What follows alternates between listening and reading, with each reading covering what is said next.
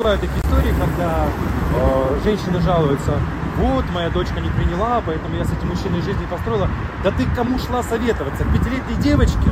И потом ей потакать, а потом пройдет 15 лет, и ты будешь ее этим помогать, говорить, что я могла, дура такая, построить свое счастье, но я из-за тебя с этим мужиком рассталась. А так бы мы жили ну, там, как, как сыр в масле, он меня так любил, а тебе в 5 лет не понравился. Вы с кем советуетесь? С пятилетним ребенком? Вы в своем уме? Вы мать или где? Ну так, это так, извините, просто закипела тут одна подписчица спросила, и хочет иногда здравого смысла нашим родителям. Хоть мы и сами молодые люди, но, ребят, голову включайте, вы управляете процессом или нет? Вы своей судьбой вообще управляете? Давайте начнем управлять своей судьбой.